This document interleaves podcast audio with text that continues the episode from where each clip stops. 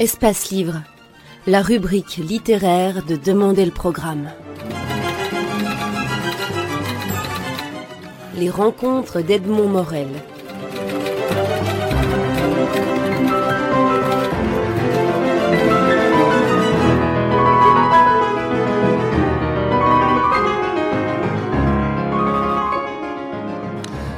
Jules Bocarne, nous sommes chez vous à Tourine-la-Grosse. Vous publiez une anthologie, Mon petit royaume, les chansons de 1964 à l'an 9.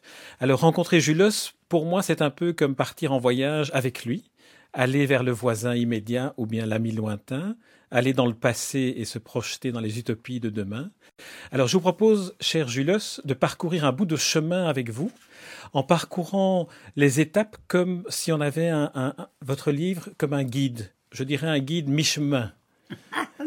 un guide de ce petit royaume euh, dans lequel vous allez nous entraîner, un recueil de textes où le lecteur peut aller faire sa cueillette de 1964 à l'an 9. L'an 9, ça veut dire que ça peut être aussi bien l'année prochaine. Ça ne s'arrête jamais l'an 9. non, bien sûr. Ben oui, c'est un itinéraire pour moi. Si, si je reprends tous les textes de, de ce livre, c'est un peu mon curriculum vitae, mon ridiculum vitae, comme dirait Jean-Pierre Verhegen. Et chaque, chaque chanson me parle et puis je me retrouve dans, dans les situations, dans les situations quand je les ai écrites. Mais alors c'est c'est un c'est vraiment un, un guide mi-chemin. Le début, le commencement, c'est Écosine. Qu'est-ce qui évoque Écosine comme première, première image pour vous, comme premier son? J'ai écrit beaucoup sur Écosine. J'ai dit qu'Adam et Ève étaient écosinoises, ce qui n'a pas été vérifié, malheureusement pour les anthropologues. Mais parce que quand on a fait des fouilles chez nous, à Écosine, on a découvert deux squelettes sans nombril. Vous n'êtes pas sans savoir ça, vous qui êtes écosinois, on a découvert deux squelettes sans nombril, ça veut dire que Adam et Ève étaient écosinois. Évidemment, personne n'en parle, c'est toujours pareil. Nul n'est prophète dans son pays. Alors, vous avez écrit euh, dans, dans, une de vos chansons, Je rêve d'un concert, vous avez écrit Je rêve de passer ma vie à aller rendre visite à tout un chacun, chez lui, à l'écouter. J'ai l'impression que c'est ce que vous faites en permanence, vous êtes à l'écoute du monde. J'essaye d'être à l'écoute du monde. J'aime beaucoup voyager, j'aime beaucoup écouter, entendre. J'aime beaucoup me promener un petit peu partout. J'aime écouter les gens, écouter les arbres, écouter les fleurs. J'aime écouter l'air, j'aime sentir l'air du matin, l'air frais du matin. J'aime mettre mon nez dehors le plus souvent possible. Je déteste rester à l'intérieur. J'aime bien aller me faire caresser par le soleil. J'aime bien marcher, redécouvrir toute la Terre, tout l'univers, si c'est possible. Et je suis insatiable de connaissances et de rencontrer des connaissances. Dans la, préface, euh, une des deux préfaces de votre livre Mon petit royaume, André Gauss vous cite disant J'écris quand je suis triste ou quand je suis joyeux. Est-ce qu'on peut en déduire que vous écrivez tout le temps alors? Oui, j'écris tout le temps. Je suis dans le train, j'écris. Euh, si je roule à vélo, j'essaie d'avoir un enregistreur pour, enregistrer ce qui me passe par la tête. Si je dors, je dois toujours avoir un enregistreur près de moi pour si j'ai une idée. Ou bien sinon, je me lève et je l'écris. Il y a comme une pression incroyable qui me pousse à écrire. Philippe Delerme, qui est l'autre préfacier du, livre, dit d'emblée Julos est un écrivain. Je ne pourrais pas vivre sans écrire parce que j'ai l'impression que c'est. Quand j'écris, c'est comme si je consultais mon global positional système pour savoir vraiment où je suis sur ma route. Et si, je ne suis pas conscient, je n'existe pas. Pour moi, vivre, c'est la conscience. Être conscient de l'endroit où on est, de l'endroit où on va aller. Rien n'est prévu, mais justement, c'est imprévisible et, très intéressant. Et plus on connaît, plus on est conscient, plus, plus l'imprévisible est passionnant. Plus on apprend des choses sur nous-mêmes que nous ne savions pas, et surtout sur, tous les autres, les 5 milliards et demi euh, d'êtres humains J'espère que je n'ai oublié personne. Reprenons le voyage au début parce que sur Écosine, vous ne m'en avez pas dit assez en me disant que Adam et Ève y sont nés. Écosine, c'est aussi, c'est aussi une langue. Mais une langue, c'est pas seulement le wallon, c'est aussi la musique de la langue. Ah oui, c'est sûr que le wallon d'Écosine, euh, enfin le, wallon du centre, si on, si on voit un peu plus grand, pour moi, c'est ce que j'ai appris à l'école. On ne pouvait pas parler le wallon à l'école. L'instituteur nous disait bien qu'on ne pouvait pas. Mais nous autres, on parlait, on parlait wallon entre gamins. Et ma mère et mon père parlaient wallon, parce que mon père était fils de fermier, et ma mère aussi. Alors quand elle, est, quand elle était fâchée, elle parlait en wallon, ou quand elle était très heureuse, elle parlait en wallon. Et mon père, pareil. Mais mon père, surtout, il avait des clients, il était marchand de machines agricoles, il avait des clients extraordinaires qui venaient du fin fond de la campagne et qui avaient des accents à couper au couteau. L'accent, c'est tout un pays qui sort d'une bouche. Alors, quand ils arrivaient chez mon père, et ils discutaient beaucoup dans, le bureau. Et nous, les trois enfants, on collait, on collait l'oreille euh, à la porte du bureau pour entendre les accents et pour entendre les réflexions. Il y avait un monsieur qui s'appelait, qu'on avait surnommé site parce qu'il répétait tout le temps un site Il disait à mon père, alors Gérard, je les ai dit Gérard, un site Je disais, s'en venir ainsi, un site Et c'était, nous autres, on pouffait de rire derrière.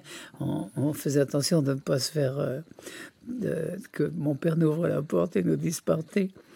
Mais c'était vraiment extraordinaire. Ainsi, on a rencontré tout un peuple, tout un peuple d'hommes, surtout de, de, fermiers, quoi. Des femmes aussi parfois, mais c'était plus rare. Et c'est comme ça que j'ai beaucoup appris en écoutant aux portes, comme disait Victor Hugo. Euh, euh, euh, Dieu écoute aux portes, ou, ou c'était l'inverse, le poète écoute aux portes. Euh, bien sûr, moi j'étais, vraiment imbibé de, de, la nature, des fermes, des, des accents. C'est, sûr, été mon berceau. Écosine, été mon berceau. Quand j'étais à l'école, ben, évidemment, j'ai eu la chance de, de rester, de faire l'école à Écosine alors qu'on voulait me mettre au collège. J'avais tellement pleuré euh, au moment où on m'a envoyé au collège que ma mère m'a repris à l'école à la maison, quoi. Et, c'est comme ça que j'ai pu vivre, euh, j'ai pu vivre les, les courses sur les mottes, les mottes des carrières. J'ai pu, pu vivre au rythme des, sentiers derrière chez nous. Et de, avec les, de regarder les chaps. Les, les, les, les c'est les, c'est les gros arbres, les gros saules, têtards. Et c'est ça, c'est là que mon œil s'est ouvert finalement. Et puis on avait un très grand jardin que ma mère faisait avec beaucoup de beaucoup d'attention. Et on mangeait les salades du jardin. Elle était fille de fermier. Et on a eu une enfance formidable aussi du point de vue de, de ce qu'on mangeait. On était bio avant la lettre. Et dans le fond, pourquoi est-ce que vous avez vous êtes installé à Taurine, la grosse où nous nous trouvons maintenant? Eh ben là, le, là, le problème, c'est le problème, c'était pas un problème, mais j'ai cherché à Écosine parce que d'abord, je suis allé à Bruxelles parce que j'étais comédien à Bruxelles, au théâtre de l'Alliance, au théâtre du Rideau de Bruxelles. Et, et euh, je veux dire, j'ai cherché une maison à Écosine et je n'ai jamais trouvé. Parce que j'habitais Bruxelles et je voulais plus habiter Bruxelles. D'autant plus que mes voisins respectaient parce que je répétais toute la nuit. Et, alors, ils n'étaient pas très contents. Alors j'ai cherché une maison à Écosine, mais malheureusement il n'y en avait pas à vendre. Et puis à un certain moment, une, une amie qui travaillait avec nous nous a dit Tiens, j'ai vu en passant à Tourine-la-Grosse, elle habitait un peu plus loin, une ferme à vendre. Alors Loulou et moi, on est venus tout de suite et on a trouvé cette maison-ci. Alors il y avait cette grande pièce euh, extraordinaire et puis on a décidé de l'acheter. Et c'est comme ça que j'ai changé de village. Oui, la grande pièce extraordinaire, c'est vrai qu'elle est extraordinaire.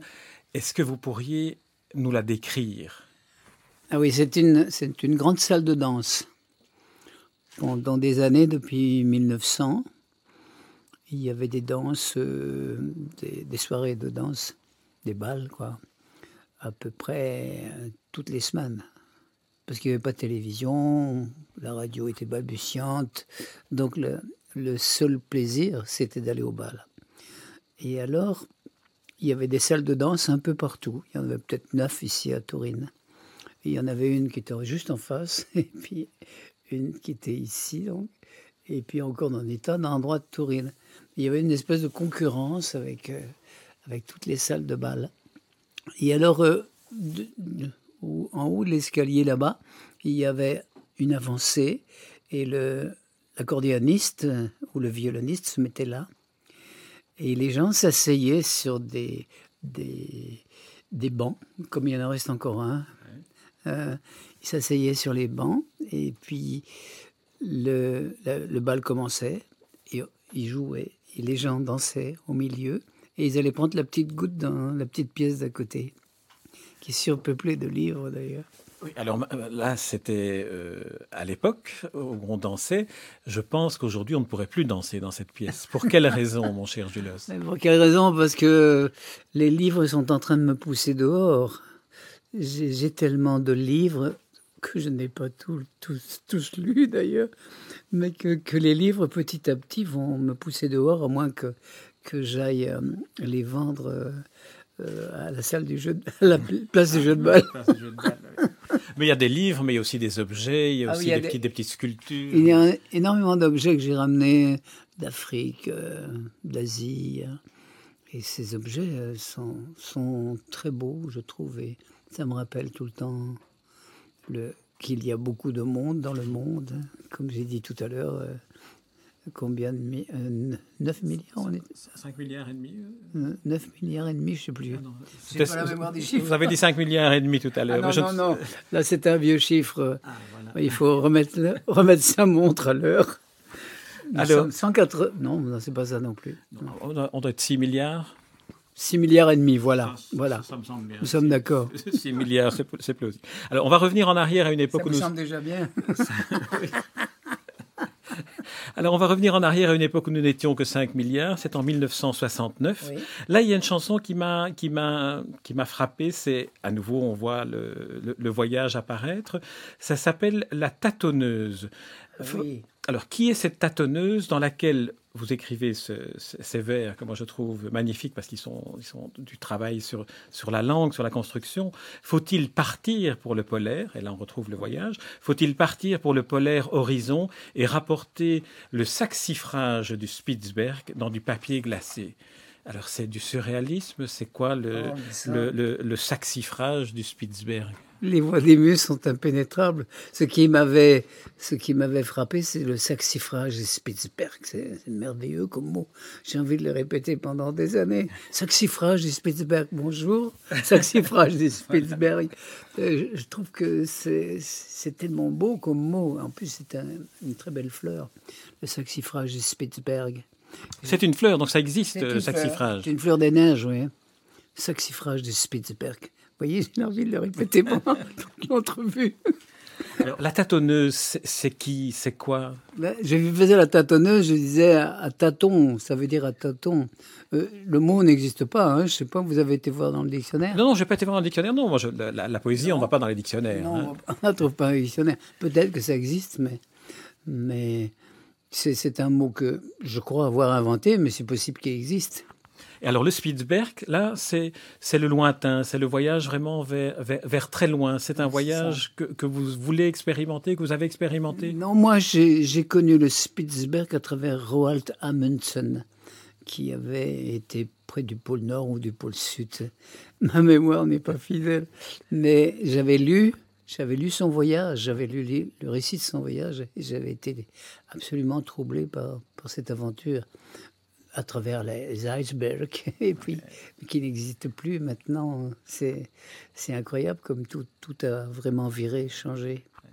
Alors là, on est dans le, dans le grand froid. On va aller dans, dans un pays que l'on dit chaud, mais que, que Jean Giono dit être un pays noir aussi, c'est la Provence. Parce que pour vous, le voyage, c'est aussi la Provence. Je vous cite à nouveau, il y eut un temps où je faisais prendre l'air à mes chansons en Provence. Ça veut dire que la Provence vous, vous, vous davantage d'espace, d'air pour, pour les chansons? Ben, la, Provence, c'est un pays un peu mythique. C'est bon, comme on ne pouvait pas aller en, Afrique, comme on pouvait pas, on ne pouvait pas aller très loin, l'Afrique la plus proche, c'est la Provence. Pour avoir le soleil, pour être sûr d'avoir le soleil. Quoique actuellement les, les saisons se détériorent un peu, on n'est jamais sûr de rien. Ce qui est sûr, c'est que rien n'est certain. Mais du temps de mon, pas de mon enfance, mais de mon adolescence, euh, c'est sûr que, que c'était très important. Mais j'ai connu la Provence à cause d'une panne de voiture, en fait. Racontez-nous la légende de la panne de voiture. de la panne de voiture, premier tableau. Donc, moi j'étais parti au Coralie de Vaison-la-Romaine, parce que je faisais partie d'une chorale. Et on avait été, beaucoup de gens avaient été à Vaison-la-Romaine. Et après, après les Coralies, je, suis allé voir, j'avais vu au Coralie une affiche de René Zosso, qui était joueur de vielle et qui chantait au Barou. C'est près de Carpentras. Et j'y suis allé, et puis le spectacle était très beau, très chouette. Et après, je me suis fait des amis euh, parmi les gens qui étaient là. Ils m'ont dit Viens avec nous, viens avec nous, on va boire un coup, on va boire un canon. Et puis, euh, on, te montrera, on te montrera la route. Je ne savais pas où j'allais d'ailleurs. Je n'avais pas de logement, rien.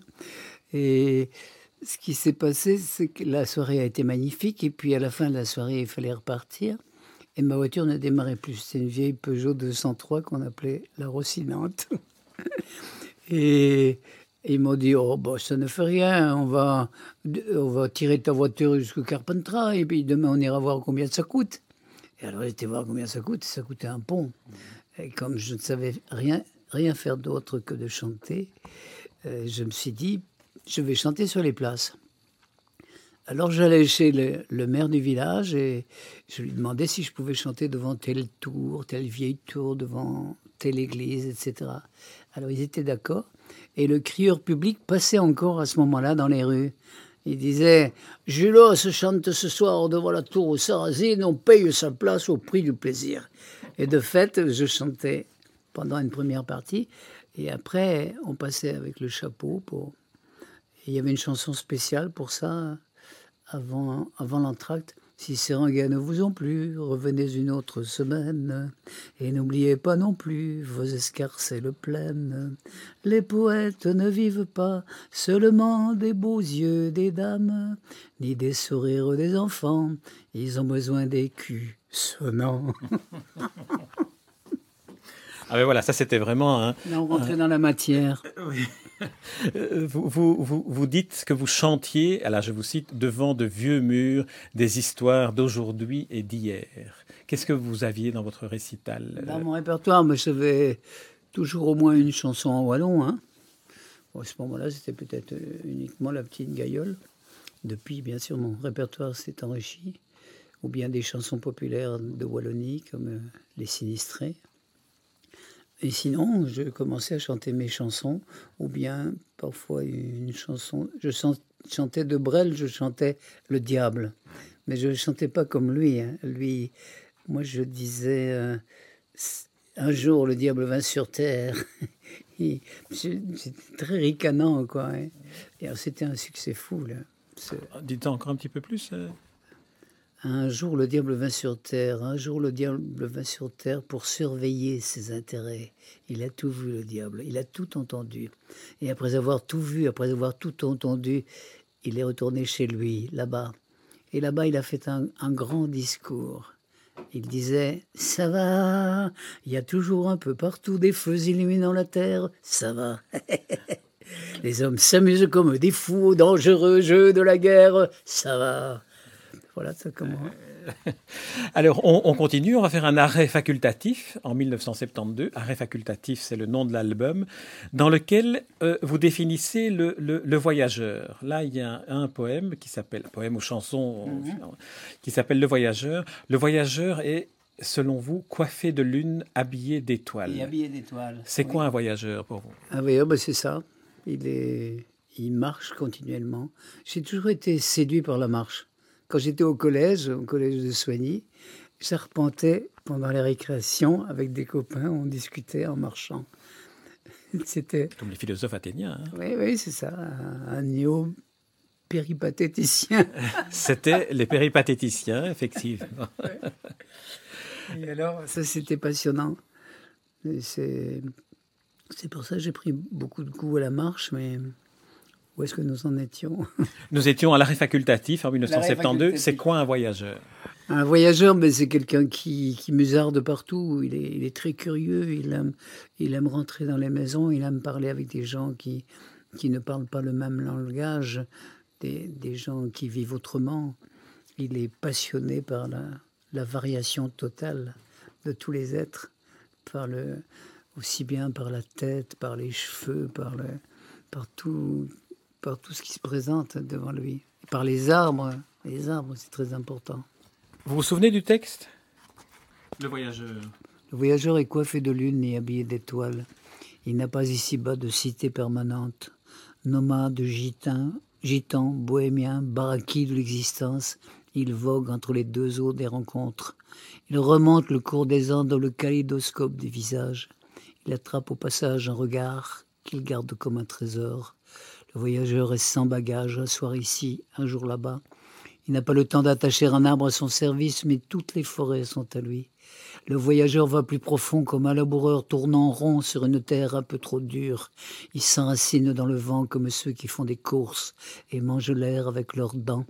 Le voyageur est dans l'espace un grain de sable qui se déplace et qui connaît avec la nuit la patience des galaxies. Le voyageur vous dit bonsoir et tout à l'heure déjà repart. C'était mon dernier texte pendant ces spectacles là-bas en Provence.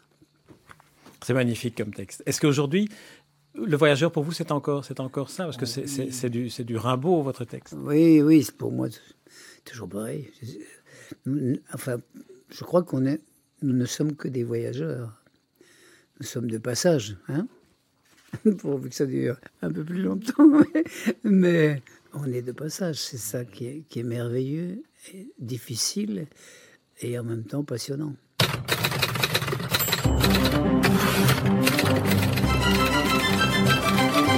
Espace Livre, la rubrique littéraire de Demander le programme. Les rencontres d'Edmond Morel.